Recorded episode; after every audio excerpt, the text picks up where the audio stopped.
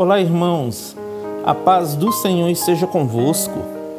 A palavra de hoje se encontra no livro de 1 João, capítulo 4, versículo 16. Portanto, dessa forma conhecemos o amor que Deus tem por nós e confiamos plenamente nesse amor. Deus é amor, e aquele que permanece no amor permanece em Deus e Deus nele. Quem confia totalmente no Senhor nunca se decepcionará no dia da aflição, queridos, pois o Senhor é um Deus que zela pelas vidas daqueles que permanecem nele.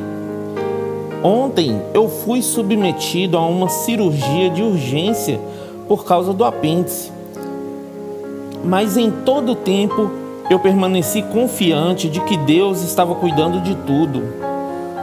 Hoje já estou em casa em repouso, pois toda a cirurgia foi um sucesso, graças a Deus.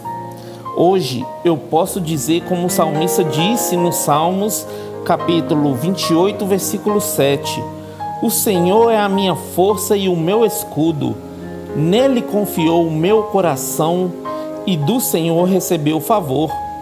Todo o meu ser se alegrou e com o meu cântico eu louvarei que vocês possam manter a vossa fé e amor em Deus, pois Ele tem cuidado de vós. Amém?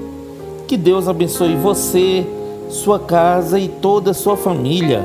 E lembre-se sempre, você é muito especial para Deus.